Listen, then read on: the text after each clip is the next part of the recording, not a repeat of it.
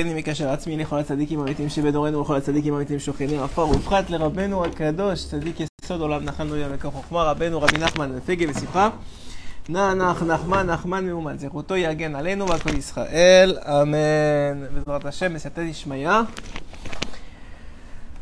On va, on a le srout de se retrouver euh, pour euh, notre euh, de préparation à Purim, comme c'est le cas pour à peu près toutes les fêtes dans l'année. Comme je le dis à chaque fois, Ravi Nathan a mis beaucoup d'emphase sur la préparation des fêtes, parce qu'il a expliqué que la lumière qui descend ce jour-là, elle descend de toute façon. Mais la, la capacité qu'un homme il a, ou la quantité qu'un homme il a de récupérer cette lumière-là, dépend de sa préparation.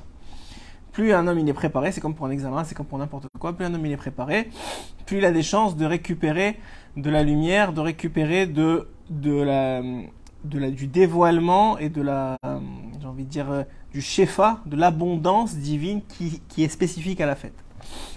Alors évidemment, on le fait chaque année, mais on le refera cette année. On va expliquer quelle est l'abondance divine spécifique à Purim, c'est quoi le secret de Purim, pourquoi il y a tellement de questions sur Purim, c'est extraordinaire, vraiment. Chaque année il passe et on a toujours autant de questions.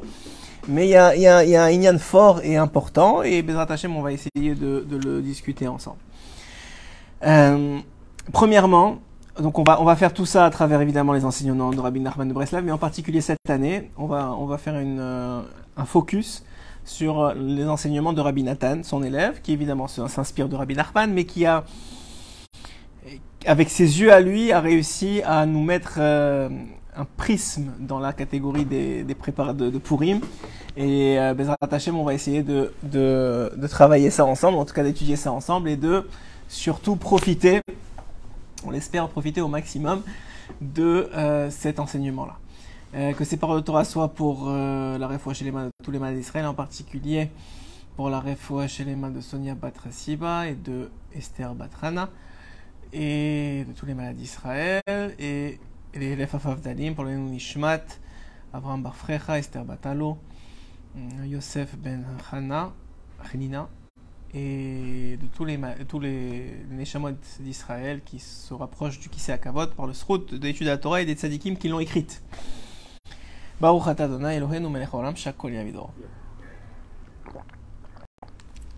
Chez vous, ne répondez pas. Donc, alors, donc, premièrement, on va essayer de mettre des bases ensemble dans notre étude pour s'aider à naviguer à travers ce qu'on a envie de dire aujourd'hui. Ce qu'on a envie de dire, ce que, ce qui, le point vers lequel on veut aller. Donc, la première chose à comprendre, c'est que dans ce monde, le monde dans lequel on vit, il est évident qu'il y a du bien et du mal. Vous le disiez tout à l'heure, on en parlait en off, en off là, de la caméra. Il y a le bien, il y a le mal. Il y a des, il y a des gens qui, euh, qui sont gentils, qui font du bien, qui amènent le sourire aux autres, et qui ramènent de la, de et qui aident. Il y a des gens qui font du mal, qui critiquent, qui, qui insultent ou qui, euh, ou qui tuent même. Et donc c'est une évidence, il y a du bien et il y a du mal. Maintenant, ce bien et ce mal, c'est une dichotomie qui est forte dans ce monde, mais même aussi forte qu'elle soit, il, y a, il existe une grande zone grise. Cette zone grise, elle dépend du fait que la vision du bien et du mal dépend fortement de comment on a été éduqué, qu'est-ce qu'on nous a appris à être le bien, qu'est-ce qu'on nous a appris à être le mal?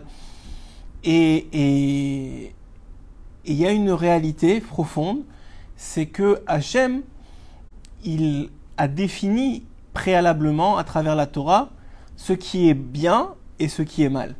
Maintenant, il peut, arriver que ça aille complètement à l'encontre de ce que euh, de ce que la vie ou les gens ou les ou les goïms ou les nations du monde ont envie de définir comme bien ou comme mal. Par exemple, il y en a qui vont vous dire tuer c'est mal. Effectivement, tuer c'est mal. Mais il y a une mitzvah dans la Torah qui s'appelle le fait de tuer Amalek.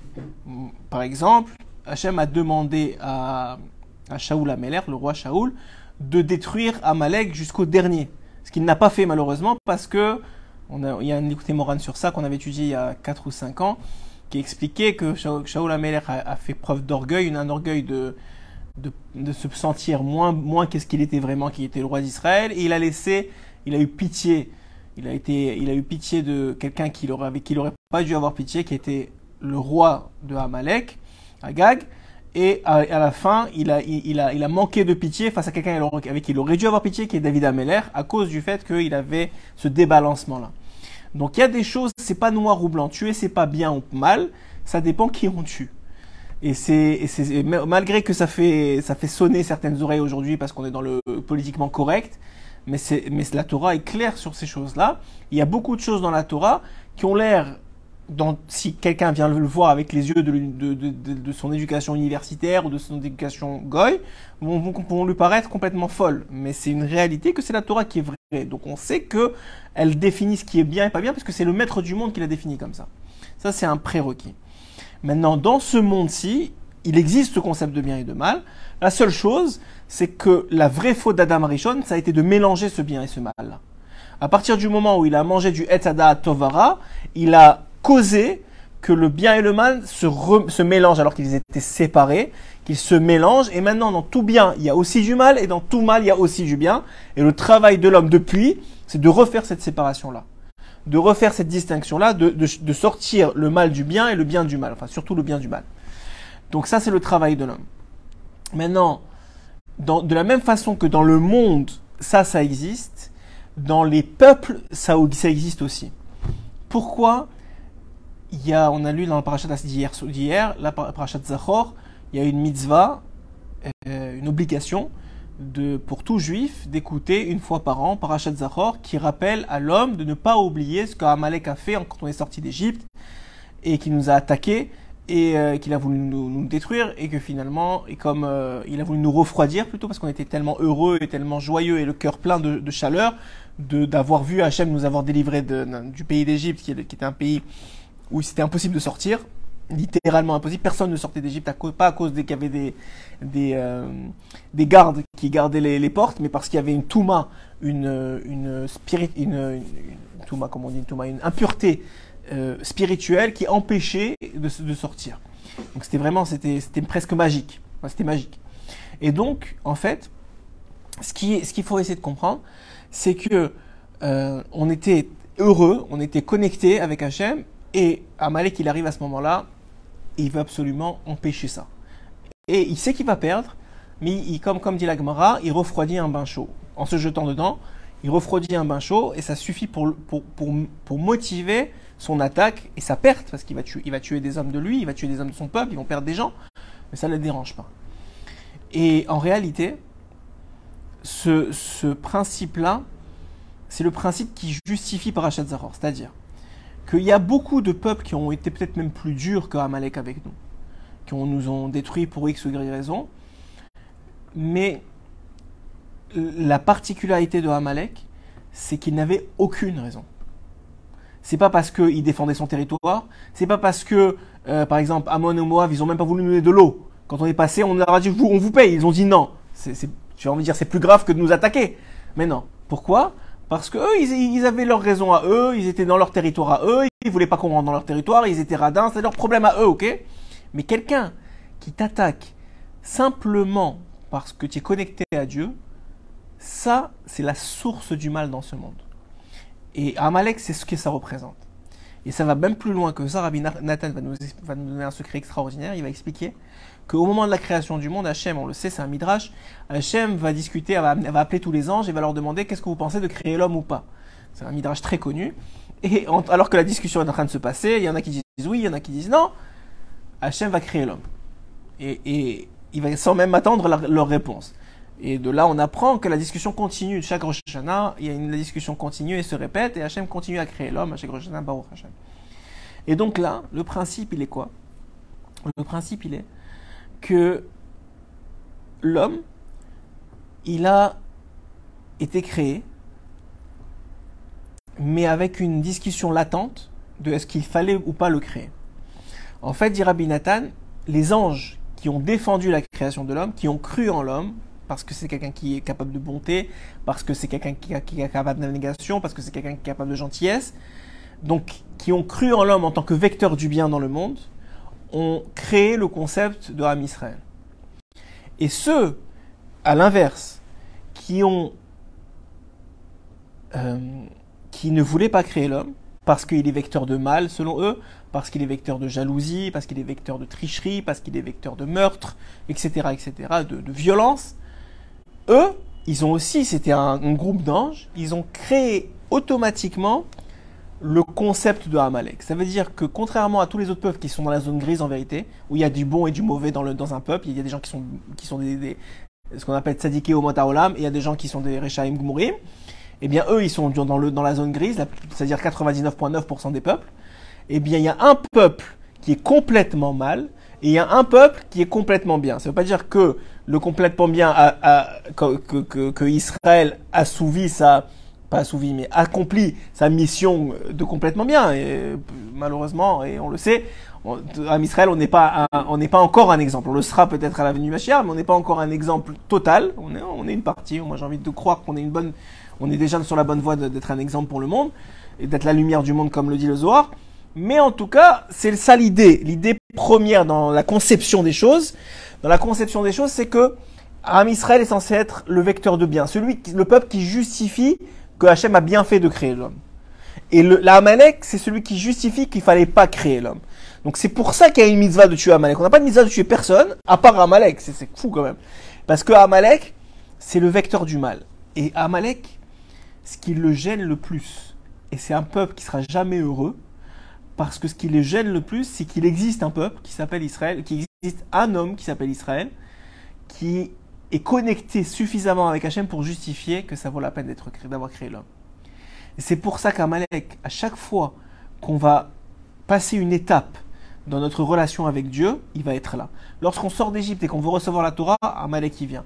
Lorsque on va euh, recevoir la Torah de nouveau, qu'on appelle, puisque c'est écrit qu'à Purim, on a reçu la Torah par amour, alors Amalek y vient encore une fois. Lorsqu'on va recevoir la terre d'Israël pour préparer la venue du Mashiach, alors, alors euh, Hitler et Marshimo Vizero y vient.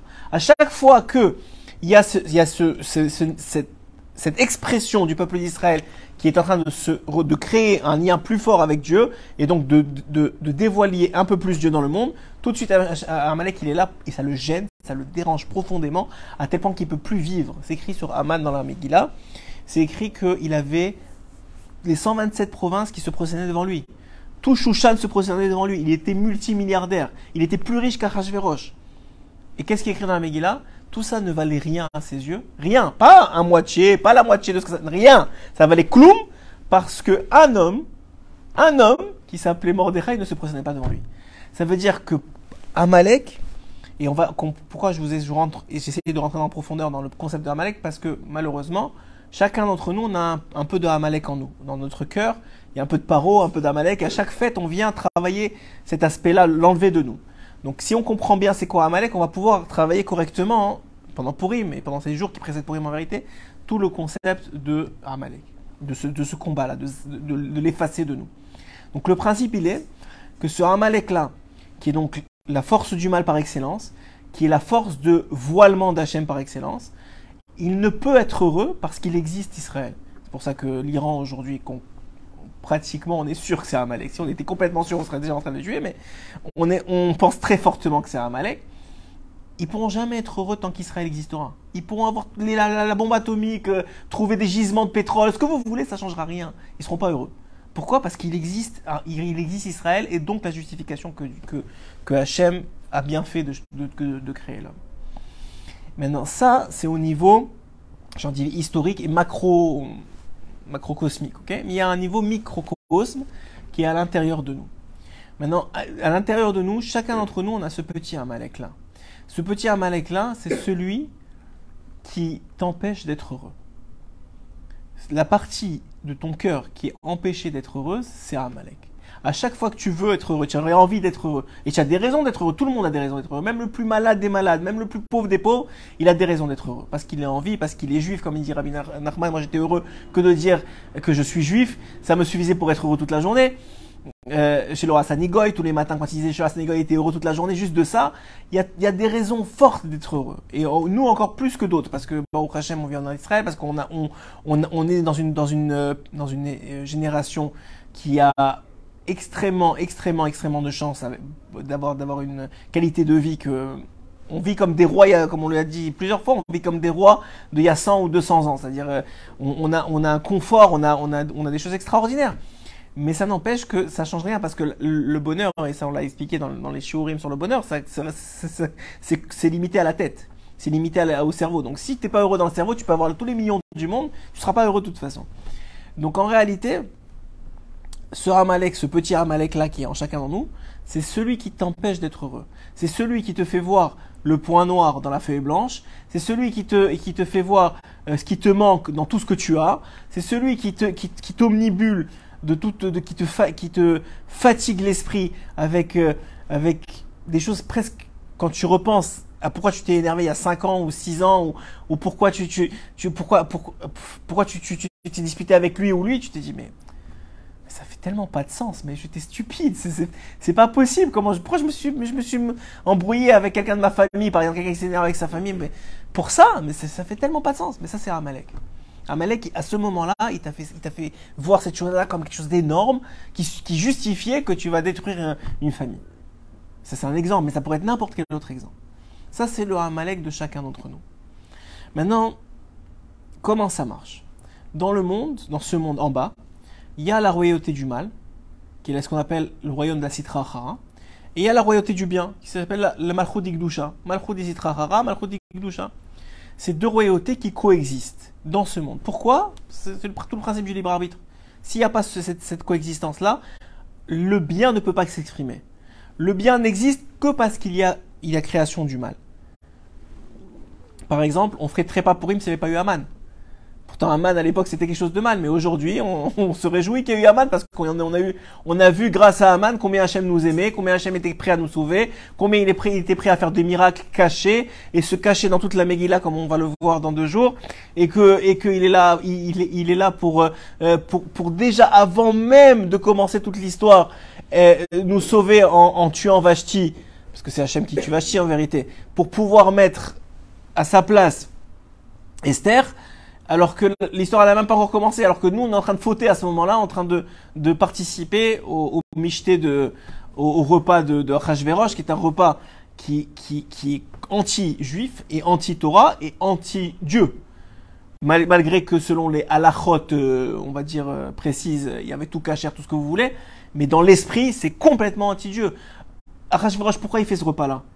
Parce que il a fait un mauvais calcul, il pense que 70 ans sont passés depuis que le peuple d'Israël a été exilé. Et donc il, comprend que maintenant, les 70 facettes de la Torah ont été oubliées, parce que chaque année, il explique Rabbi Nathan, chaque année c'est une facette, donc les 70 facettes de la Torah ont été oubliées de, de, Israël. Et donc puisque eux, ils ont oublié les 70 facettes de la Torah, Hachem les a oubliées, et donc c'est fini pour Iram Israël, il n'y a plus d'Am Israël, et, puis ils ne seront jamais plus euh, libérés. Et donc, c'est la preuve que ça va être lui maintenant qui va rester le roi pour l'éternité. Pourquoi? Parce que tout ce qui a causé la perte de tous, tous les précédents, Babylone et, et, et, la, et Babylone avant lui et l'Égypte, c'est Israël. C'est le fait que Hachem voulait libérer Israël. Donc il a, il a, il a libéré, il a libéré d'Égypte, il a tué Paro, enfin il a, il a, il a exilé à, à, Nineveh. Et euh, il, a, il a tué Babylone parce que euh, Nabucodonosor parce qu'il a, il a détruit Jérusalem. Donc il sait que la royauté dans ce monde dépend est-ce que Ram Israël ou pas va revenir sur sa terre, est-ce que Ram Israël ou pas va être libéré. Donc lui, il pense que c'est fini, alors il fait la fête. Et pas n'importe quelle fête. Rabbi, Nathan, il va expliquer que l'une des choses qui fait le plus oublier Dieu, l'une des choses qui fait le plus oublier Dieu, c'est euh, c'est ça, c'est ça, c'est la, comment on appelle ça là? C'est le fait de, il va dire à Binatan, de manger, mais de manger comme d'être tellement pris par la nourriture qu'il n'y a plus de Dieu dans le monde. un homme, il peut être tellement avide de nourriture et c'est pas sa faute. C'est un digne sur sa tête. Quelqu'un qui mange et mange et mange et grossit et grossit, c'est pas parce qu'il a envie de grossir. On parle à un certain niveau manger, être, être gourmand, j'ai envie de dire, c'est un, un, peu tout le monde. Mais il y a des gens qui sont, par exemple, boulimiques ou qui sont proches de la boulimie, mais c'est pas parce qu'ils veulent, c'est parce que c'est des dynimes. C'est en haut, il y a des dynimes sur leur, sur leur, sur leur âme, il y a des dynimes sur leur tête, il y a des, il y a des rigueurs, et ces rigueurs s'habillent par l'asservissement à la nourriture. Donc, euh, donc euh, dit Rabbi Nathan, Achashverosh, il savait que une des façons de sceller que, le peuple d'Israël est complètement déconnecté d'Hachem, c'est de les nourrir le plus possible et, de les nourrir des, plus grands mets à, outrance. Il a commencé avec tout le, monde, mais il a, fini avec un Israël les sept derniers jours pour dire voilà, ça y est, c'est fini, c'est terminé, ils seront seront plus jamais sauvés. Et donc, on va, je vais être le roi pour l'éternité. Moi et ma descendance, quoi. Donc, en réalité, il comprend que il y a ce concept-là. Donc, encore une fois, le concept, il est qu'il y a la, la Malchut d'Iglusha et il y a la Malchut des Sitrara, que les deux s'opposent. Et qu'en réalité, quand l'un est fort, l'autre est faible. Donc, si vous comprenez bien, à Purim, la Malchut des Sitrara, c'était la plus forte qui avait jamais existé. On était dans la main, littéralement, en tout cas aux yeux de tous, dans la main d'Achashverosh, puis dans la main d'Aman. Il était capable de, nous broyer, en tout cas c'était son plan, il voulait nous broyer, il pensait être capable de nous broyer comme il voulait. Heureusement, heureusement, même quand la, la malchut d'Igdusha est voilée, elle n'est jamais faible. C'est une différence. Ça veut dire que la malchut des peut être forte. Comment on sait qu'elle est forte quand elle est dévoilée, quand elle occupe le monde? Quand par exemple euh, Aman a été très fort ou Hitler a été très fort à une, certaine période du, du, de, de, la, du monde, pendant les quelques années où, il, a, où il était euh, sur le point de devenir le maître du monde, juste avant qu'il tombe complètement, eh bien, on aurait dit que ça y est, c'est lui qui a le pouvoir, c'est lui qui a tout. Donc, et on l'entendait parler d'Hitler dans, dans, le monde entier, et tout le monde avait peur d'Hitler dans le monde entier, etc., etc. Ça, c'est quand la malchoute d'Israël elle est forte. C'est-à-dire qu'en réalité, la d'Israël est toujours faible, mais plus on entend parler, plus on a l'impression qu'elle est forte. La même chose, la malchoute d'Igdusha, la, la, la, royauté de, la royauté de sainteté est toujours forte, mais quand elle, quand elle est, Hachem est tellement voilée, alors on a l'impression qu'elle est faible. Ok? Ça veut dire que, comme vous disiez tout à l'heure, on n'a pas l'impression que, par exemple, prier, étudier la Torah, ça change grand-chose dans le monde. Mais dans les mondes supérieurs, ça change énormément, mais nous on le voit pas parce que dans ce monde-ci, c'est caché. Ce monde-ci, euh, faut, presque, c'est presque une catégorie qu'il faut se cacher pour étudier. Il faut pas trop dire qu'on étudie. Il faut pas, surtout dans certains pays. Bon, il y, a eu encore des périodes encore pires où c'était interdit d'étudier, comme c'était le cas à l'époque de, de, de, de Rabbi Akiva et, des dix martyrs, où ils se sont fait tuer à cause qu'ils étudiaient. Donc là, on était vraiment dans, un, dans une force de Citra qui était les Romains à l'époque, mais c'est le même principe, et une force de Citra d'Ekdusha qui était très très faible, pas parce qu'elle elle était, faible en pouvoir, mais parce qu'elle était faible dans le sens qu'elle était voilée. Donc, les 70 ans de sommeil qui vont séparer l'exil de Babylone, donc le fait qu'ils ont été exilés de Babylonie, jusqu'à l'histoire de Purim, ça va être 70 facettes de la Torah qui vont être oubliées, qui vont être éloignées de Dieu. Vous allez me dire aujourd'hui on est encore beaucoup plus loin que 70 ans, on est presque plus de 2000 ans après la destruction du deuxième temple, et encore plus depuis la destruction du premier temple. Et effectivement, aujourd'hui aussi on est endormi. Il ne faut pas se cacher qu'aujourd'hui aussi on est endormi. Hachem nous a donné ce cadeau-là de nous faire réveiller un petit peu, comme, comme on, mettrait des électrochocs une fois par an, avec, avec Purim. Purim, c'est cet, esprit-là de réveiller le juif. De réveiller le juif, à quoi? Ah, tu sais quoi? Il y a Dieu dans le monde. Écoute la Megillah, regarde comment on le voit pas, comment on a l'impression qu'on est, on est, on est, va être détruit dans deux, dans, dans, dans un an, où on va être complètement, où, c'est toute la malchut d'Israël qui gère. Et regarde comment Hachem, il fait les aforou, sans même se dévoiler.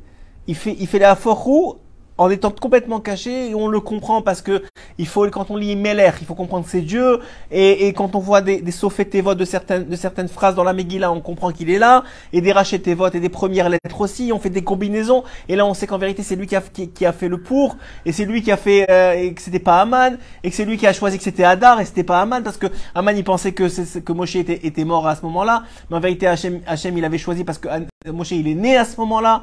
On avait expliqué dans un autre show il y a quelques années que né ça veut pas dire seulement né dans ce monde, mais ça veut dire que c'est le, le, mois où Moshe il est monté dans les, dans les mondes supérieurs avec tous ces chelakim de Neshamot. Chaque, chaque jour on, on exprime un chelak de Neshama, une partie de notre Neshama qui nous attend à 120 ans au moment où on va partir de ce monde. Et eh bien le jour où on est parti où tous les chalakim sont jugés, la, les chalakim qui sont méritants se regroupent ensemble et rentrent au Gan Eden. Ceux qui sont pas méritants sont redistribués à d'autres Neshamot. C'est ce qu'on appelle le principe des Gilgulim. Le principe des Gilgulim, c'est pas que, c'est pas que tout, vous, tout entier, vous allez revenir. Ça n'existe pas. Ça, vous, vous avez existé une fois dans l'éternité. Depuis Adam Arishon jusqu'à, jusqu'au Mashiach, il y a juste un monsieur Gotchel. Par contre, ouais, c'est vrai, il n'y en a pas d'autres. Par contre, vous-même, aujourd'hui, vous avez des parties de Neshama qui ont appartenu à d'autres personnes. Avant vous. Et il y a certaines parties que vous n'aurez pas fini de réparer qui vont appartenir à d'autres personnes après vous. Mais vous, en tant que combinaison de, de parties de Neshama, vous êtes unique.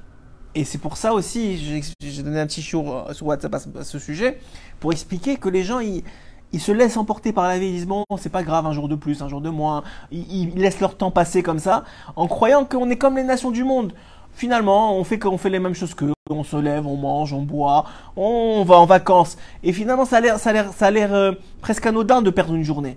Mais si vous réalisez que vous, vous n'avez, vous n'existez que pour 90, 120, on va dire 120 ans. Ces 120 ans-là, dans, dans les 6000 ans de vie de, du monde, ce n'est que ces 120 ans-là qui vous appartiennent à vous. Et vos khalakim, ils ont besoin d'être réparés à chaque journée. Donc chaque moment que vous perdez à réparer, c'est un, un qui doit revenir à cause que vous l'avez pas réparé cette journée-là. Parce que si vous l'avez réparé, une fois que vous allez dormir, ce monte devant Hachem, il, il répond de ses actes et il attend pour entrer euh, au Gan Eden au moment où vous sortez d'ici. Donc, donc qu'est-ce qu'il n'avait pas compris Aman? Aman, il avait croyait en Dieu parce qu'il a, il il fait un tirage au sort. Pourquoi tu fais un tirage au sort? Juste décide n'importe quel mois, n'importe quel jour de, de tuer, de tuer les, les, Juifs. Non, il avait besoin entre guillemets d'une approbation de Dieu. Il voulait savoir que Dieu était avec lui dans ce processus-là.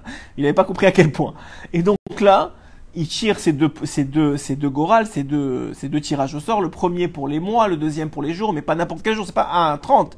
Il a fait de 1 à 365. Ça veut dire il a, il a véritablement tombé sur le jour qui tombait dans le mois qu'il avait précédemment choisi. Enfin, qu'il a sorti du, du goral. Donc tout, tout correspondait. Et donc lui, il s'est dit, ah, c'est le, c'est le, c'est le mois où Moshe est parti de ce monde. Et Moshe, c'est celui qui a amené la Torah dans le monde. Et la Torah, c'est elle qui réveille l'homme dans ce monde. Quelqu'un qui n'étudie pas la Torah, il est complètement, mais complètement endormi. Il est endormi par, par, la vitesse à laquelle son, son esprit est emporté par ce monde, par, le, par la poursuite des, des, des richesses, par le fait qu'il faut manger, qu'il faut boire, qu'il faut éduquer, qu'il faut amener, qu'il faut, qu'il faut acheter, qu'il faut vendre, qu'il faut. Il y a tellement de choses à faire dans le monde que, que à un moment tu peux complètement être endormi. Endormi de quoi? Du but pour lequel tu es venu dans ce monde. Le, le seul but pour, pour lequel tu es venu dans ce monde, c'est pour réparer ce que tu avais besoin de réparer pour pouvoir accéder à ton lamaba, à ton monde futur, et en attendant que tu reviennes en, en, en triatamétime, en résurrection des morts, à la fin des temps, pour, fin, pour profiter de la lumière d'Hachem pour l'éternité. C'est pour ça que tu es là. Donc le manger, le boire, le travail, en réalité, ça, ça va comme, c'est comme aller aux toilettes. Ça, ça, va finir par aller. Alors il faut parce que comme on peut, on peut pas vivre sans manger, on peut pas vivre sans boire, eh ben on peut pas vivre sans, sans, un toit sur la tête. On est d'accord. Mais c'est, comme, c'est comme, c'est comme la nourriture. Ça va aux toilettes. Ce qui reste fondamentalement de la nourriture, c'est ce qu'on a fait avec la nourriture. Si ça vous a permis d'étudier, si ça vous a permis de faire une mitzvot, ça vous a permis d'aider les autres parce que vous aviez de la force grâce à la nourriture, alors ça, ça vous reste reste pour l'éternité. Mais le, matériel de la nourriture, il s'en va aux toilettes. Donc, et c'est exactement ça. Et, le problème, c'est pas, pas de s'occuper de sa pardassa, c'est pas de s'occuper de ses enfants ou de sa femme ou, du, travail ou de manger ou de boire. C'est pas ça le problème. Le problème, c'est d'en faire 100% de sa vie. C'est d'être tellement, endormi qu'on en oublie le Olamaba. Et la seule façon, dit Rabbi Nathan, au nom de Rabbeinu, de se rappeler ou de tenir bon dans ce monde, c'est de se rappeler qu'il y a un Olamaba. C'est pour ça que quelqu'un qui est le, pire coffre qui existe, c'est qui dit qu'il n'y a pas d'Olamaba. Qu'est-ce qu'il a dit Ça va à, Yaakov? Pourquoi j'ai besoin de la Bechora? Moi, je Moi, je m'en vais mourir. Ça veut dire après la mort, il n'y a plus rien, je m'en fiche, moi, c'est fini. Alors que c'est pas fini, ça commence. C'est même pas que ça commence, ça a déjà commencé avant la mort et avant, avant la naissance, et ça, ça, ça continue. C'est un aparté, le, ce monde-ci. C'est, c'est, comme vous diriez, euh, comme, comme il dit le Ramchal, c'est un prose d'or, c'est un couloir entre deux chambres. Donc finalement, celui qui pense que ce couloir c'est tout, il a rien, il, il, il, il, il pourra jamais y arriver. Parce qu'il est, il est dans l'oubli complet. Parce que ce monde te fait oublier. Donc qu'est-ce que qu'est-ce que et ça, et ça c'est c'est ce que veut c'est ce que veut Amalek, c'est ce que veut Esav. Amalek étant un descendant de Esav, étant une, une partie de la clipa de Esav en vérité. C'est une, partie peut-être la plus dure de la clipote de Esav. Il y a d'autres clipotes de Esav, que, Rome et, les Grecs, etc. Il y a d'autres clipotes, mais Amalek, c'est une clipa, une, écorce très particulière de Esav. Et donc, et donc finalement, on est dans, dans, cette compréhension-là que, que ce qu'il faut absolument réussir dans sa vie, c'est ne pas oublier. Ne pas oublier pourquoi je suis là, d'où je viens et où je vais. Et ça, c'est quand un homme, il, arrive à se rappeler du Olamaba. Et ça, les goïms sont incapables de le faire. Incapables parce que c'est même pas leur faute, ça vient de Esav, qui a dit Ani Lamout. De quoi j'ai besoin de la Bechora moi, Ça va rien me servir dans ce monde-ci, alors je m'en fiche. Et tout le principe, il est que nous, c'est quoi l'assimilation? C'est quoi le plus grand danger de l'assimilation? C'est ça, c'est l'oubli. C'est l'oubli de, de tout ce qui fait de toi un juif, c'est-à-dire ton Olamaba. C'est-à-dire ta connexion avec Hachem qui, qui, qui, existe et qui vient et qui, qui, euh, qui est par essence éternelle parce qu'elle vient d'avant le monde, elle finira après le monde. Puisqu'on est une partie, comme il dit le, le on est on est une partie de Dieu. Donc on est éternel. En tout cas, cette partie-là est éternelle. Donc ce principe-là de faire oublier le Olamaba à l'homme, ça c'est la force de Amalek. C'est ça le doute. Le doute, c'est quoi le doute? Le doute qu'il y a Olamaba ou pas? Parce que quelqu'un qui dit comment un, peu, comment un homme peut fauter? Parce qu'en lui, il y a quand même un petit doute de savoir s'il y a Olamaba ou pas. Parce que s'il est sûr à 100% qu'il y a Olamaba, comment je vais fauter maintenant pour 5 minutes et j'ai l'éternité qui m'attend et je vais, je vais foutre en l'air mon éternité pour 5 minutes? Celui qui est convaincu de ça, qui voit ça devant ses yeux, mais jamais il faute. La seule raison pourquoi tu fautes, c'est parce que tu as un doute en vérité. Peut-être oui, peut-être non, peut-être je vais réussir à me rattraper d'ici là, peut-être mais sinon tu fautes pas.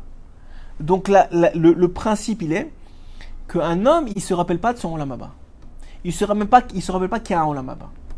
Maintenant, le problème, il est que quand un homme, il se rappelle pas qu'il y a un olamaba, donc la Torah, ça vient rappeler l'olamaba. C'est pour ça que Moshe, on a dit que Moshe, quand il est parti de ce monde, tous ces halakim sont rentrés dans son olamaba, dans son monde futur. Ils ont illuminé tous les mondes à tel point, à tel point dit le que tout le mois, il a été illuminé. Tout le mois de Hadar, il est illuminé par le, par le fait que Moshe soit parti de ce monde à ce mois-là. tout le contraire de ce que pensait de ce que pensait Aman, qui a pensé que c'était assombri parce qu'il était parti de ce monde, alors qu'au contraire, il est né ce, mois-là, c'est-à-dire qu'il est né dans son Olamaba, il a amené tous ces halakim qui, lui, il avait tout réparé, il a réussi à tout ramener et à tout illuminer, et donc il a emprunt le mois de Hadar d'un mazal extraordinaire. C'est un le mois de Hadar est empreint d'un mazal extraordinaire pour le peuple d'Israël. Et c'est un mois où, les Chazal m'ont demandé d'augmenter la simra, d'augmenter la joie.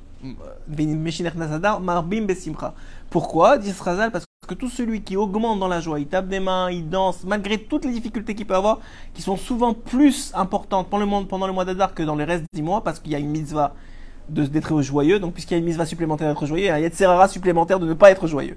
Et donc, il faut, c'est un combat supérieur. Mais celui qui arrive à faire ce combat-là, il emprunte de ce mois-là toute la joie qu'il va avoir jusqu'au jusqu'au Hadar prochain. Et en particulier le jour de Purim. Selon Rabbeinu selon Rabbeinu, le jour le plus, le plus grand de toute l'année, c'est Purim.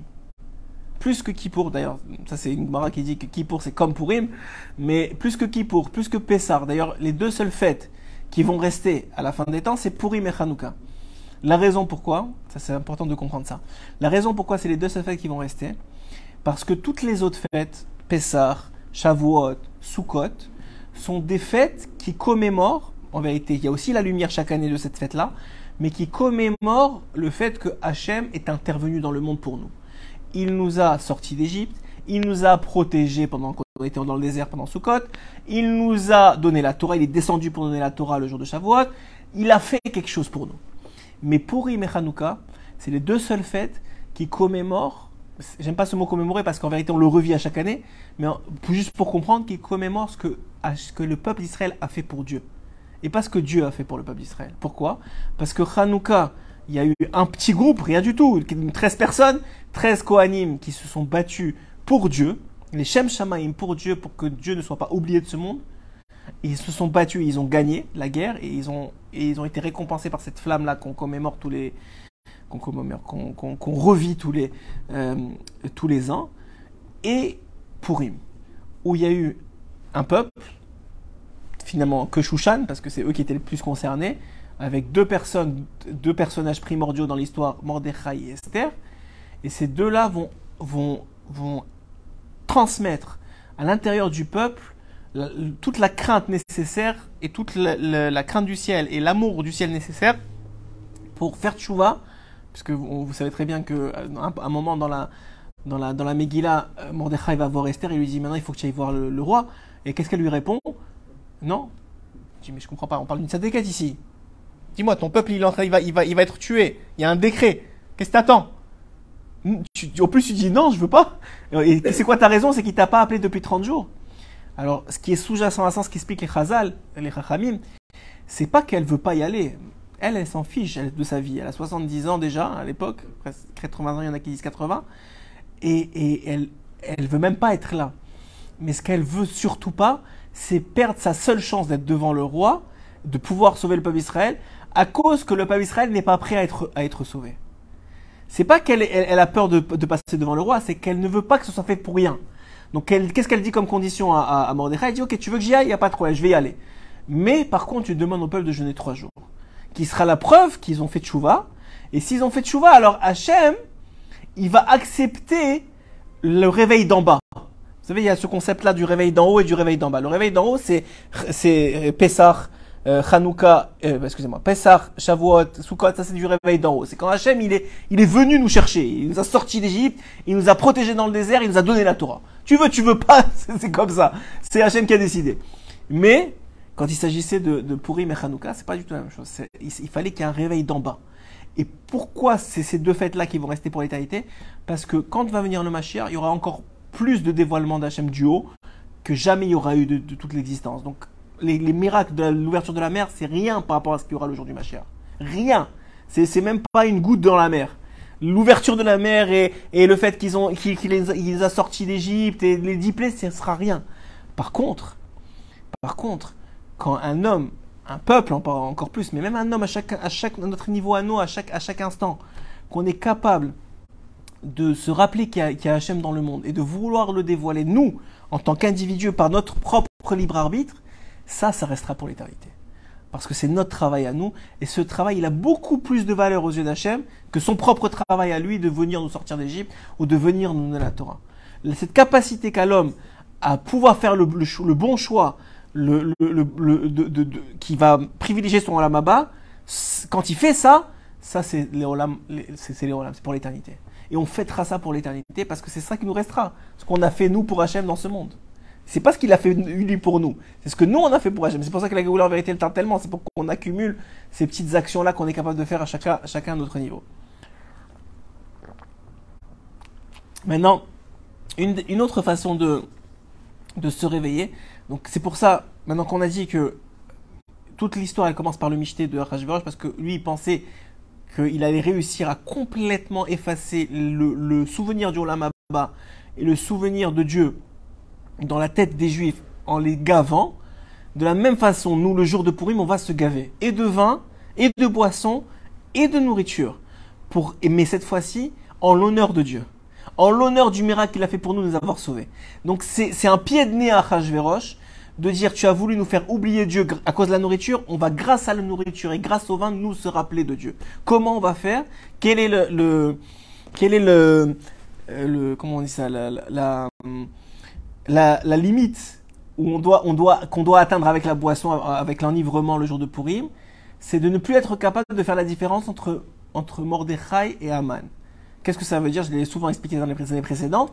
C'est qu'en réalité, on doit arriver à un tel niveau de conscience de Dieu qu'on comprend que et Mordechai et Aman, ça provient de Dieu. Et comme Dieu, il est complètement bon, donc même ce qui est mauvais et bon dans ce monde, ça a un shoresh, ça a une source qui sont les mondes supérieurs. Et ces mondes supérieurs-là, dans ces mondes supérieurs, tout est bon.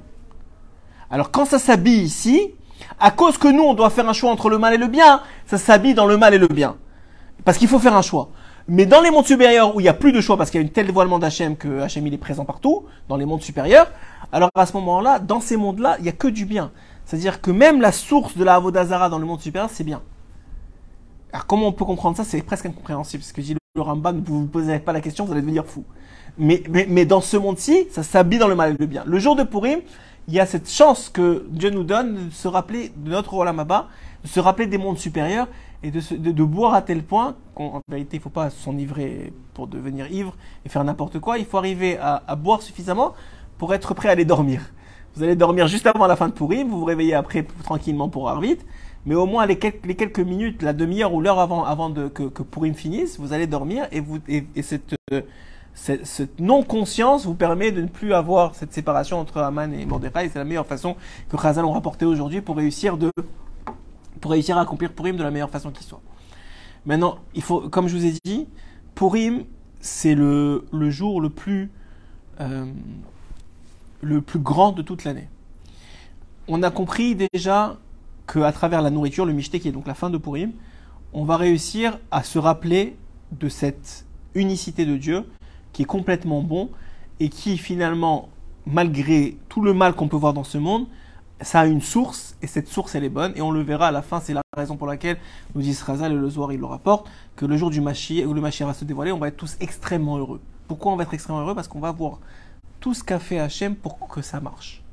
Dans notre vie personnelle et dans tous les Gilgulim qui se sont passés, on va voir comment à chaque fois il a réussi à faire en sorte qu'on rencontre telle personne au bon moment pour pouvoir faire notre tikkun de telle histoire et de telle affaire et on a rencontré notre femme pour telle raison parce que c'était notre moitié de Neshama et les enfants qui sont venus chez nous c'était les bons enfants et pas n'importe laquelle et tout tellement de milliards de détails que Hachem a géré pour nous en notre euh, en notre absence finalement en, notre non conscience pour que ça puisse fonctionner et qu'on puisse mériter le Olam Haba le vrai Olam Haba, qui est à dire après le Mashiach, et même à mille ans après le Mashiach selon, selon le Rambam, c'est-à-dire vraiment à la fin des fins des fins, lorsque tout sera bon.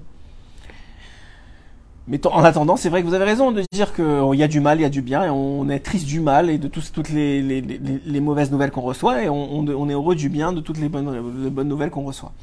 Mais il n'empêche que ce jour de Purim vient consacrer le fait que la source est complètement bonne. Que quand même, quand même, Achashverosh, il nous vend à Aman. Et quand même Aman, il décide de nous tuer, finalement, on fête ça. On fête le fait qu'il a décidé de nous tuer et qu'il n'a pas réussi. Mais il a décidé de nous tuer. On aurait dû être même triste aujourd'hui. Quoi Comment un homme, il a pu nous détester au point de nous tuer? Ça pourrait nous rendre triste. Non, on est heureux. Heureux de quoi? Que Hachem, il était derrière tout ça. Il a, il a, il a joué avec des marionnettes qui s'appellent Aman et Mordechai. Il a réussi à se dévoiler grâce à eux. Et ça, c'est ce qu'il fait dans, dans le monde entier avec tous les Rachaim. Les Rachaim, en vérité, des- ils veulent, tout ce qu'ils veulent, eux, ou tout ce qu'ils font, même sans le vouloir, c'est cacher Dieu. Mais tout ce qu'ils vont réussir à faire à la fin, c'est le dévoiler. Et au moment où ils croient être le plus top, qu'ils croient que ça y est, c'est bon, ils vont réussir, c'est là où ils tombent le plus. Et c'est toujours comme ça. Maintenant, la deuxième façon de se réveiller le jour de Purim, parce que vous avez compris maintenant que tout le secret de Purim, c'est le réveil. C'est de réveil de son endormissement, cet endormissement qui te fait oublier Dieu, qui te fait oublier pourquoi tu es dans ce monde, qui te fait oublier ta préciosité, ton unicité et ta capacité de faire des choses extraordinaires dans ce monde. Ce qui est la source de tout le bonheur normalement. Tout le bonheur d'un homme devrait venir de tous les clins d'œil qu'Hachem il lui fait toute la journée, de savoir que Hachem il est avec lui, que Hachem il l'aime, que Hachem il veut, il veut de lui, que Hachem il a confiance en lui, que Hachem il lui, il lui a donné de la vie parce qu'il a un projet pour lui. Tout ce sentiment-là doit amener une extrême, une joie extrême à l'homme. Mais parce qu'il l'oublie, il, oublie la joie, il reste dans tous les problèmes quotidiens, tout petits en réalité, de il faut manger, il faut boire, il faut acheter, il faut truquer, il faut payer le loyer, il faut machin. Et, et lui, il s'est battu avec lui, il y a la guerre ici, il y a, la politique là, et, euh, tout ça, c'est c'est c'est parce qu'on n'a pas le big picture, c'est parce qu'on n'a pas le, recul suffisant, le, le des gadlout, l'esprit assez large pour nous-mêmes être capable de mettre le, les, pièces dans le bon puzzle, dans le bon ordre dans le puzzle.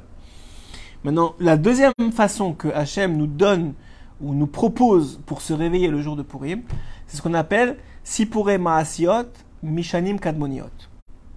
Si vous, je pense qu'on l'a fait déjà plusieurs fois, il y a un livre qui s'appelle Sipure Maasiot, qui s'appelle le, le livre des contes de Rabbi Nachman, qui est le même principe que ce principe qu'on va expliquer maintenant.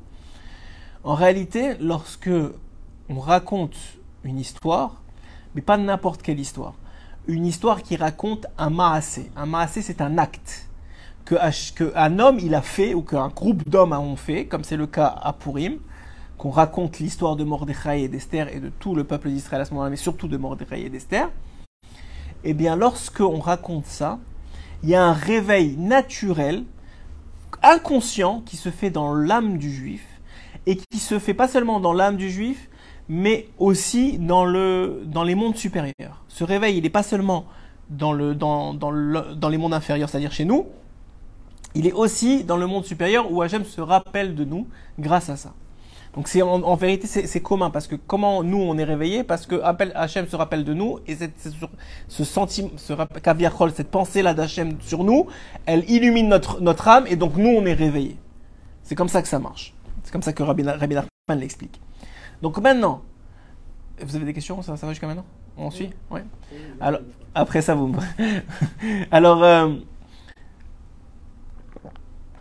donc maintenant c'est la raison pour laquelle on va lire la Megillah le, soir, et en particulier le soir, mais aussi le jour de Purim, le matin de Purim. Pourquoi? Parce que c'est un sipour. Et c'est fait pour nous réveiller. Nous réveiller de quoi? De notre endormissement, qu'on a oublié Hachem, qui est présent partout, dans tout, et même dans le mal.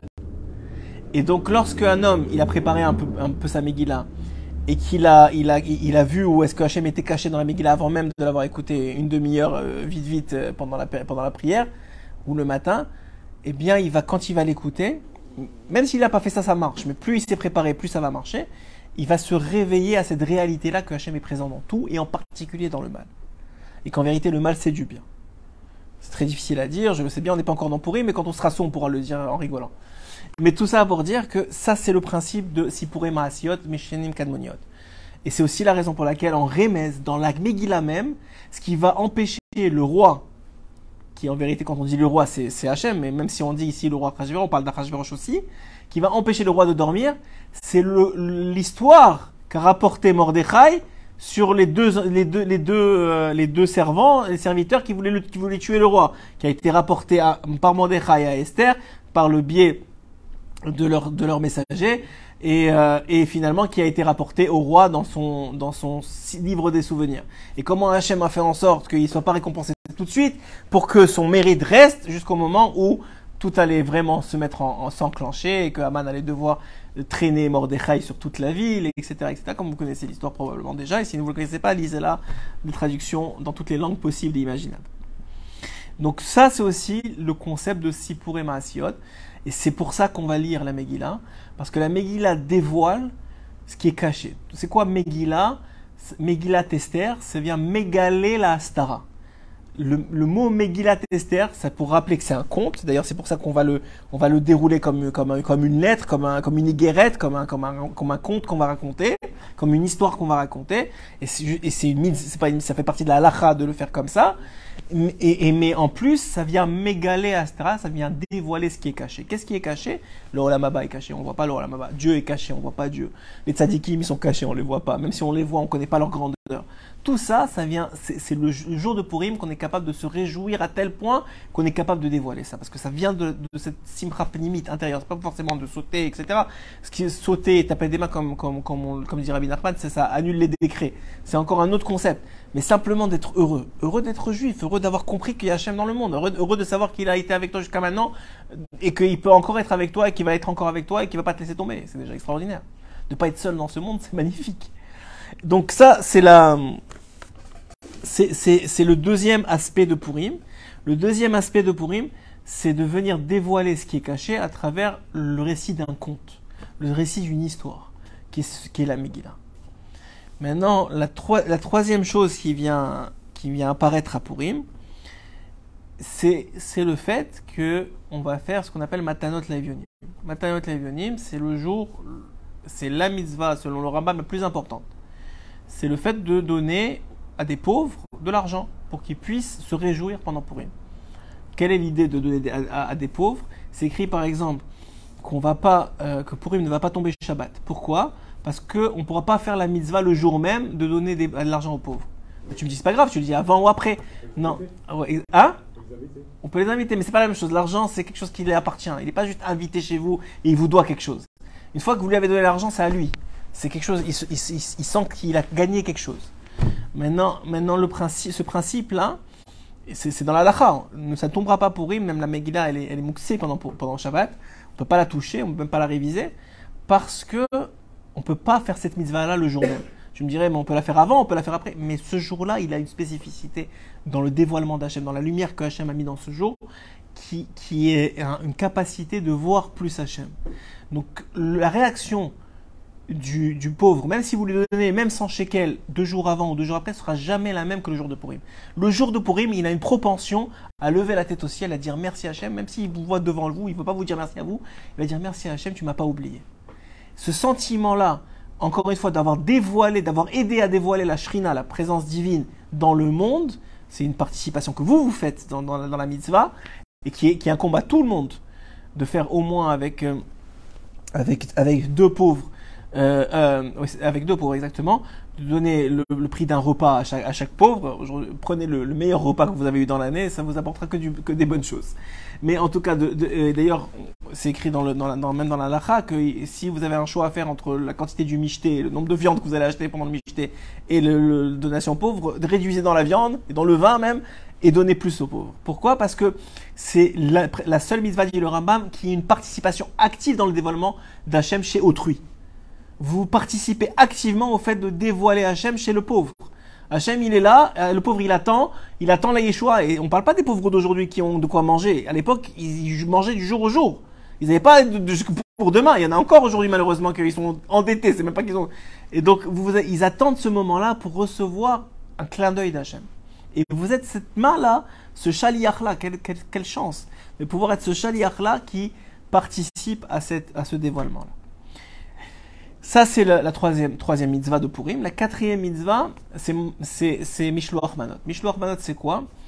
C'est ce qu'on voit malheureusement depuis, depuis les dernières semaines, avec tout ce qui se passe en Israël et tous ceux qui sont touchés par les attentats. On voit à chaque, pas à chaque fois, mais pratiquement, ça commence à faire beaucoup, moi je trouve, qu'à chaque fois, c'est deux frères qui tombent. On a eu deux frères à Yerushalayim, on a eu deux frères euh, sur la route là-bas de, j'ai oublié le nom. En tout cas, à chaque fois, c'est deux frères qui tombent, et en même, c'est même pas deux frères, c'est deux frères qui ont les mêmes noms que les autres deux frères qui sont partis. Vous imaginez à quel point Hachem dit je suis là. Vous croyez que c'est quoi? C'est du hasard Que c'est deux frères et que c'est deux frères qui avaient le même nom Mais vous êtes devenus fous. Vous êtes à ce point-là, vous êtes endormis. Vous voyez pas que je suis là. Même dans ça, je suis là. Et c'est pas que c'est mauvais. C'est mauvais pour nous, pour, les, pour ceux qui restent. Mais pour eux, c'est sûr que c'est bien. On l'a déjà expliqué plusieurs fois. Ceux qui partent de cette façon-là, ils n'ont aucun compte à rendre en haut, ils n'ont pas de jugement, ils passent directement dans le Gan Eden. en tout cas, c'est n'est pas le sujet de ce soir. En, tout le Inyan est quoi? Il ne peut pas avoir de dévoilement complet d'Hachem dans ce monde sans hardout, sans unité. Alors l'unité, ça ne veut pas dire je me plie à ce que tu veux et je dis amen à tout ce que tu veux et je pense comme toi. C'est pas ça l'unité. La hardout dans le peuple d'Israël, c'est je pense comme moi, mais je suis capable d'accepter comment tu penses et je suis capable de vivre avec ta pensée, ta façon d'être et qui tu es. C'est ça être la hardoute. C'est être capable de vivre ensemble en harmonie en étant différents. Et et opposé. Des fois même opposé. Différent c'est déjà bien, mais opposé, mais des fois opposé. C'est-à-dire que ce que tu vis, comment tu vis, ça vient pas me, me chercher et, et, créer chez moi de la haine ou de la jalousie ou de non. Tu vis comme tu vis. Je pense pas que c'est la bonne façon de vivre. Je pense pas que c'est la bonne voie. Mais je te respecte en tant qu'individu. Je vois tout ce qu'il y a de bien en toi malgré tout. Et je, prie pour toi si jamais je pense que c'est pas la bonne chose à faire. Et toi, tu pries pour moi si tu penses que c'est pas la bonne chose à faire. Mais en tout cas, il y a cette capacité de vivre ensemble. C'est peut-être dans notre génération ce qui manque le plus. Et je pense que les, derniers attentats nous le rappellent de façon très très très très très claire. Il y a pas plus. Je sais pas comment tu peux tuer deux fois deux affilés, deux frères? Je veux dire, à un moment, c'est. Si on ne comprend pas qu'on est tous frères dans ce peuple et qu'on est tous, surtout en Eretz Israël, puisque c'est ici que c'est arrivé, et qu'il il faudrait commencer à vivre ensemble de façon pacifique et respecter l'un l'autre, malgré qu'on peut être d'avis différents. Si on n'a pas encore compris ça, eh ben, je sais pas combien il va falloir encore. Allez, non, je vais pas. On va pas parler. On dit Altif la Satan. Mais ça, c'est le principe. Donc quand un homme, il vient et il donne par cadeau gratuit, un mat, euh, parce que c'est une mitzvah aussi, mais parce qu'un cadeau gratuit, il va donner Meshloach Manot, c'est-à-dire un mais pour se rapprocher de son frère. Et Dafka, la mitzvah, elle est encore plus grande quand c'est quelqu'un que tu es pas forcément proche de lui. Donc au contraire, tu es même éloigné de lui. Ou même tu t'es disputé avec lui. Bon, maintenant, on, fait, on fait plus vraiment disputer parce que maintenant tout le monde sait que c'est parce que tu t'es disputé. Alors en vérité, le gars il dit bon, finalement, c'est pas vraiment. Mais en tout cas, le but c'est de faire du shalom, de faire du rapprochement. Pourquoi? Parce que la plus grande base de dévoilement d'Hachem dans le monde, c'est le shalom. le, sine qua non ou le prérequis au dévoilement d'Hachem dans le monde, c'est le shalom. D'ailleurs, c'est pour ça que on a eu des périodes dans, la, dans le peuple d'Israël où ils étaient négad Hachem, ça veut dire ils étaient anti-Hachem, ils faisaient rien de ce qu'Hachem voulait, et pourtant il n'y avait aucune maguefa, il n'y avait aucune, euh, aucun pogrom, il n'y avait aucun attentat. Pourquoi? Parce qu'ils étaient unis. Même dans le mal, ils étaient unis et ça suffisait à Hachem. Pour ne pas les attaquer, pour ne pas leur faire du mal. Mais donc c'est pour vous dire à quel point c'est important aux yeux de Dieu. Et ça aussi, c'est une partie de dévoilement d'Hachem. Donc si vous avez compris, Purim, comme Hanouka, c'est un réveil d'en bas. Ce réveil d'en bas, c'est ce qu'il y a de plus important aux yeux d'Hachem. Il n'y a pas plus grand que ça aux yeux d'Hachem. Il n'y a pas plus précieux aux yeux d'Hachem qu'un juif qui fait le choix du bien versus le mal. Alors que il aurait toutes les raisons du monde pour choisir le mal. S'il oublie son éternité, s'il oublie qu'il est juif, s'il oublie qu'il y a un Dieu, il n'y a aucune raison qui l'empêche de faire le mal. Rien le mal, ça peut être, euh, c'est pas forcément tuer les gens, mais penser à lui, être égoïste, euh, essayer de, de, de, je sais pas moi, de, de, de, se privilégier par rapport aux autres, n'importe quoi qui fait que il se met en avant. Ce principe de se mettre en avant, c'est finalement la nature de l'homme, et on le voit dans toutes les nations du monde. Par exemple, le, principe de vatranout, être vatran. Vatran, c'est quelqu'un qui concède, qui cède. Ah, le, mot vatran, même pas, même pas le concept, le mot vatran n'existe dans aucune langue au monde à part l'hébreu. La, la ça existe. Concession, ça existe. Parce qu'un homme est capable de concession, même dans les autres nations du monde. Mais être quelqu'un qui concède tout le temps, c'est-à-dire à tel point qu'on le définit comme un concédeur, je ne sais pas comment on pourrait dire, ça n'existe pas dans les autres nations du monde. Pourquoi tu veux que je concède à l'autre tout le temps? J'ai aucune raison. Mais le juif, lui, il a une raison. Parce qu'il y a Hachem au-dessus. Et en face de moi, c'est pas le gars, le gars qui est en train de me, rendre fou. C'est Dieu. Et Dieu, il, attend quelque chose de moi. Et, c'est pour ça qu'il y a qu'en Eretz Israël qu'on voit des choses qui sont complètement, mais complètement, mais complètement illogiques. Tiens, un gars, je vous donne un exemple, qui est un exemple plus, même presque puéril, même stupide, mais pour que vous compreniez que c'est vrai dans tout. En Israël, tu vas avoir un gars, tu as, as ta place, il y a ton nom dessus, le gars il va se mettre à ta place, il va dire non, je ne bouge pas d'ici. Mais c'est écrit mon nom. Mais c'est-à-dire, tu as 100% raison, parce que la matranoute, c'est pas 99-1.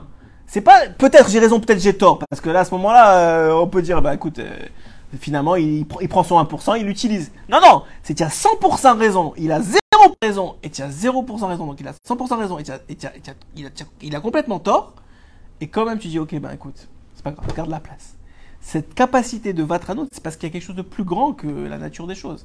Parce que tu comprends qu'il y a Dieu, que tu, que tu veux du shalom, tu veux quelque chose d'autre. D'ailleurs, ce que dit le Zohar, le Zohar est quelqu'un qui, qui est Mevater, les Olam lo yafsid. Pour éternité, il perdra pas. Pour l'éternité, il perdra pas. On m'a raconté une histoire, euh, ma femme m'a raconté une histoire il y a, il y a quelques Shabbatot, d'un homme qui. Euh, c'est une très belle histoire d'ailleurs d'Afka. D'un homme qui. Euh, qui était euh, d'un homme qui était euh, qui, était donc un homme dattier, un homme religieux, pas religieux, pas, qui respectait Hachem, quoi, qui respectait les mitzvot, et euh, c'était rendu le temps de, de la bar de son fils. Et donc un an avant, parce qu'il vient tous les Shabbat à la synagogue, c'est un pilier de la synagogue, un an avant la synagogue, il prévient le shamash, voilà, telle date, c'est la bar mitzvah de mon fils, on va, on va manger à la, salle à côté de la bar mitzvah, enfin dans dans la, synagogue, et on va faire la bar mitzvah de mon fils. Et le shamash, il note, et effectivement, tout est prêt, tout est truc. Le vendredi ce matin, et le, le catering, le, le, préparateur de nourriture, le, le traiteur, il arrive, et il appelle le, papa, il lui dit, mais vous avez, vous avez engagé quelqu'un d'autre? Alors il dit non, c'est toi qu'on a engagé. Il dit parce que les platotes elles sont déjà prêtes, il y a plein de nourriture, euh, j'ai pas où mettre mes affaires. Je dis, comment ça, tu n'as pas mettre tes affaires? Je dis, une seconde, je vais appeler le chamash, je vais appeler celui qui serait responsable de la synagogue, je te reviens. Il appelle le responsable de la synagogue, il lui dit, mais. Euh, mon traiteur, il vient de m'appeler, il me dit qu'il y a déjà des plateaux, il y a déjà de la nourriture. Et là, il, entend un silence au bout de la ligne. Il dit, qu'est-ce qui se passe? Ça fait un an, je t'ai dit, je te rappelais, tu sais que je viens tous les Shabbats à la synagogue, mon fils, c'est sa bar mitzvah. Alors il lui dit écoute, je suis désolé, j'ai complètement oublié. Il y a deux semaines, il y a quelqu'un qui est venu, qui fait même pas partie de qui est même pas, il vient même pas à Shabbat, il vient nulle part. Il a juste son fils sa bar mitzvah. Il a payé tout de suite. Il a dit voilà, je te donne l'argent et je prends le truc. Et j'ai complètement oublié que c'était ton Shabbat. Et je dit écoute, ne t'inquiète pas, je vais lui parler, je vais lui parler et il va comprendre quoi. Tu es quelqu'un de la synagogue, on peut pas te, ça fait un an que tu as réservé, il va comprendre. Alors le shamash, il appelle le gars, et il rappelle le, papa quelques, minutes plus tard, il dit, écoute, je suis désolé, il veut rien entendre. Il a dit que lui et toute sa famille est réservée, truc machin, ils sont là-bas, il va pas te laisser la synagogue. Donc lui, il est vendredi matin, c'est la bar mitzvah de son fils, en plus il avait un seul fils et quatre filles, donc c'est encore plus gros comme histoire. C'est la bar mitzvah de son fils, et là, il sait pas quoi faire. Donc il prend un peu, il dit ok merci, il raccroche, il prend un peu de recul, il parle avec sa femme, il va voir son fils, il dit écoute voilà, voilà la situation.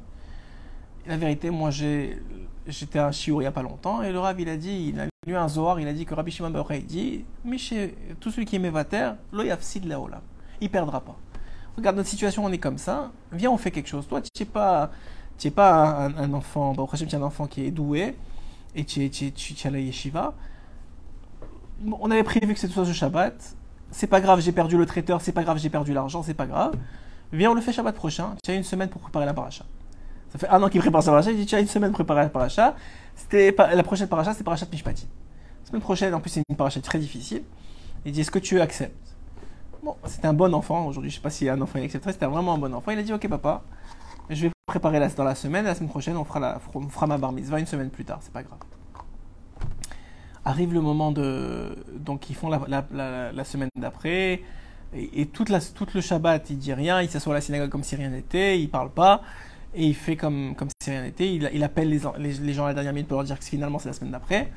Et de la paracha de Mishpatim, ils font la bar mitzvah comme c'était prévu à la, paracha, à la, semaine d'avant. Et puis les années passent. Une année, deux années, trois années, plein, plusieurs années passent. Et puis l'enfant grandit. Il rentre à l'Yeshiva. Et malheureusement, sa maman tombe très malade. Très très malade, elle est obligée d'être hospitalisée, elle est extrêmement malade. Et puis au même moment où elle est hospitalisée, le Rav Eliashiv est dans l'hôpital. Il est aussi malade. Le Rav Eliashiv, pour ceux qui ne savent pas, c'est un, des, grands grands d'or de la dernière génération. Et lui, il n'est pas parce qu'il était riche ni rien, mais parce que comme c'est un kavod Torah, on s'occupait de lui particulièrement. Et il avait un médecin des États-Unis qui venait exprès pour lui. Et donc, comme il était malade, il devait se faire opérer la semaine d'après il y avait le médecin qui était présent. Et il devait passer Shabbat à l'hôpital. Au même moment, évidemment, la maman passant Shabbat à l'hôpital, le fils, le seul fils unique qu'elle a, va passer Shabbat avec elle. Et là, il passe dans le couloir, ils sont une chambre à côté de l'autre, et il entend que les élèves du Rav qui sont avec le Rav sont en train d'appeler plein de monde pour savoir qui va lire la paracha. Alors là, il passe, il dit, mais moi je sais lire la paracha Mishpatim. C'est ma paracha de Bar Mitzvah. Il dit quoi? Ah, Depuis ça fait une demi-heure on essaie d'appeler les gens, personne ne veut venir, personne ne les trucs, ils sont tous occupés. C'est parfait, tu diras la paracha pour le Rav. Arrive Shabbat Pishpatim, il lit la paracha. Le Rav il est tellement, tellement impressionné. Il est touché, pas impressionné, impressionné ça veut rien dire. Il est touché par la lecture de la paracha. Il demande c'est qui ce, ce, jeune homme? Il dit voilà, c'est un jeune homme que sa maman elle est malade dans l'autre chambre. Et euh, il a accepté de lire la paracha parce que c'est la paracha de sa bar Il est tellement touché par la, par la, par la lecture qui dit à, ses élèves dès que Shabbat sort, vous allez, vous allez envoyer un message à, mon médecin qu'il aille voir la, sa maman et qu'il la, considère comme si c'était moi. Et il s'est avéré que ce médecin-là, à l'époque, ça fait déjà plusieurs années, Rabbi est parti de ce monde il y, a, plus de 20 ans maintenant. Et, euh, et à l'époque, ce médecin-là était un spécialiste de la maladie de la maman et était le seul en Israël en vérité il vient des États-Unis, mais le seul en Israël à pouvoir l'opérer pour pouvoir aider à, ce qu'elle guérisse. Et donc il s'occupait d'elle, il l'a opérée, il l'a guérie. Et donc vous voyez que quoi? Que lui, il pensait avoir perdu le père des années avant. Qu'est-ce qu'il a pensé? Il a dit mais qu'est-ce que je fais? Mais c'est c'est ma paracha et on a il a mévater, il a obligé son fils à prendre une autre paracha qui va lui servir cinq ans plus tard à sauver sa mère. Ça veut dire que et ça, c'est pas une ou deux ou trois, c'est des milliers d'histoires. Ça c'est une histoire que j'ai aimé mais, et qui est rapporté dans les histoires de Rav Eliashiv. Mais, mais, mais il y en a des milliers comme ça. Qu'un homme, lorsqu'il il se comporte au-delà de ce qui est la nature des choses, parce qu'il sait qu'il y a Dieu, parce qu'il sait qu'il y a Olamaba, parce qu'il sait qu'il est juif et qu'il il vaut plus que ça, ça va toujours engendrer que des bonnes choses. Ça va, ça va, ça va, ça va permettre à, l'homme de taper dans ce qu'on appelle Me'en Olamaba, ce que le Shabbat il apporte. C'est ce, ce set qui est au-dessus au de la nature des choses, qui, qui engendre déjà la Gdusha. Et ça, c'est tout le, tout le principe, tout le, principe de, ce principe-là. Maintenant, juste pour finir, le jour avant Purim, on a expliqué, c'est le jour du Tanit Esther, c'est donc demain. Maintenant, le Tanit Esther, il est très particulier. Dans un sens, pourquoi? Parce qu'il est très peu rigoureux. Tous ceux qui, les femmes enceintes, etc., tous les, ceux qui se sentent un peu malades, ils ont beaucoup de, de,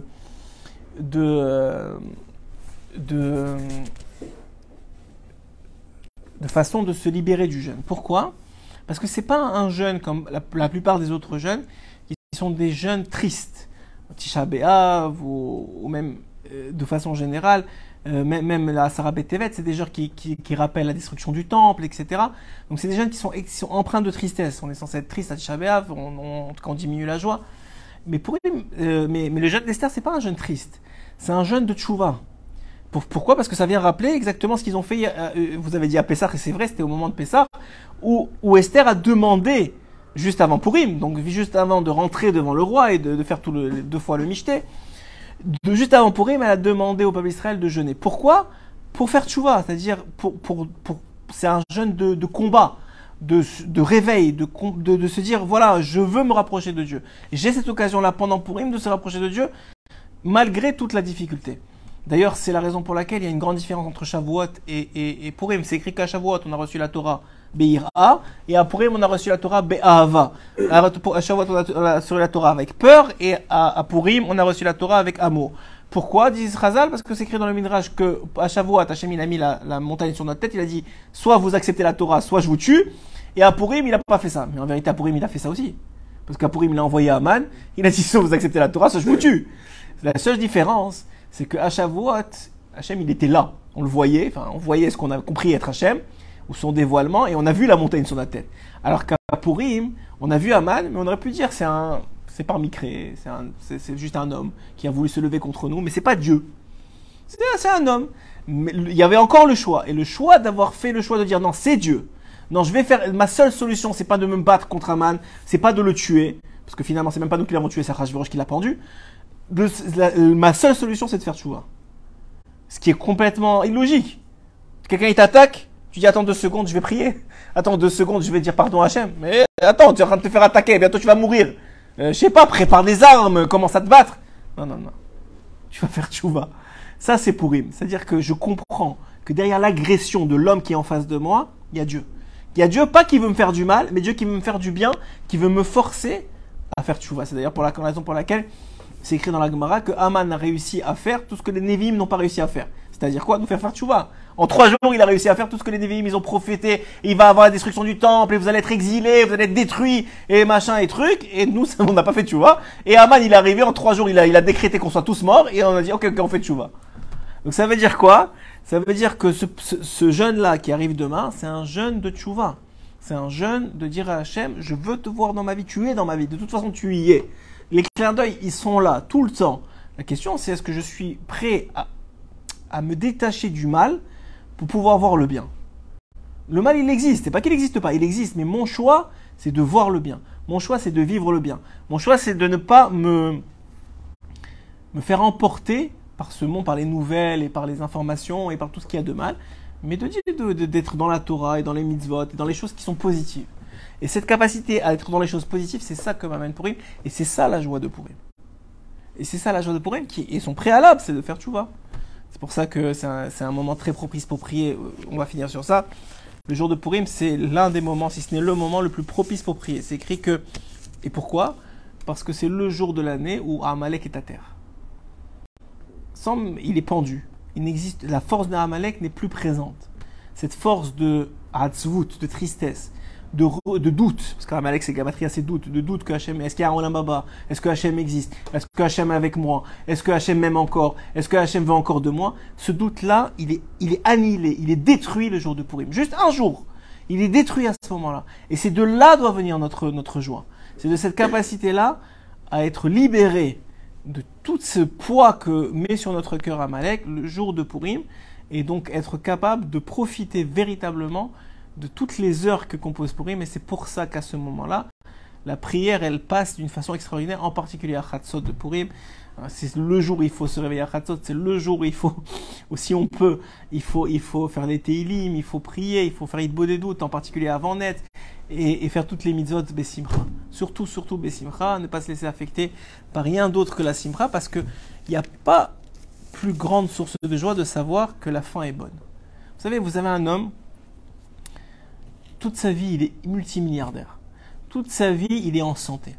Mais il sait, depuis son jeune âge, que la dernière année de sa vie, il va être dans un état catastrophique, il va être malade, il va être pauvre, il va être. toutes les souffrances vont s'abattre sur lui. Toute sa vie, il est en angoisse. Toute sa vie, il ne peut pas profiter de sa, richesse, il ne peut pas profiter de sa santé, parce qu'il sait qu'il va arriver un moment où ça va être une catastrophe. Et l'autre, toute sa vie, c'est une catastrophe. Toute sa vie, c'est des problèmes. Mais il est sûr, et il sait, par Roi HaKodesh, que la dernière année de sa vie, et donc l'éternité en vérité, encore plus que la dernière année, toute l'éternité, elle va être extraordinaire, il va profiter de tout le bonheur du monde, toute la richesse du monde, tout, le, tout ce qu'il veut, il va, il va profiter. Lui, il est, même quand ça va pas, il se dit, mais au moins, demain, ça va aller mieux. Donc ça va. Je vais m'en sortir, c'est pas grave, ça va passer. Et ça, c'est exactement ce que nous promet Hachem le jour de Purim. Même quand c'est dans la plus grande Astara, Astara chez Betora Astara, quand, je, quand je, fais semblant de ne pas être là, je suis là. Et je ne suis pas là pour rien, je suis là pour te sauver. Et je suis là pour que tu, tu, tu réussisses dans ta vie à faire ce que tu es venu faire dans ce monde.